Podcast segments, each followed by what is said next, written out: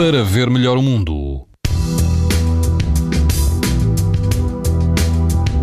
Amanhã, quase todo o país vai apresentar risco alto de exposição à radiação ultravioleta, incluindo os Açores e a Madeira.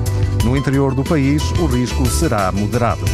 Se estiver na Ericeira, na Praia da Calada, o índice UV será de 6, numa escala em que o máximo é 11. A temperatura da água vai rondar os 18 graus e o vento será calmo. Na praia do CDS, na costa da Caparica, o risco de exposição aos raios UV será alto, quase não haverá vento e a água do mar vai ultrapassar os 21 graus. No Algarve, na praia dos Três Castelos, o índice UV também será 6, ou seja, alto.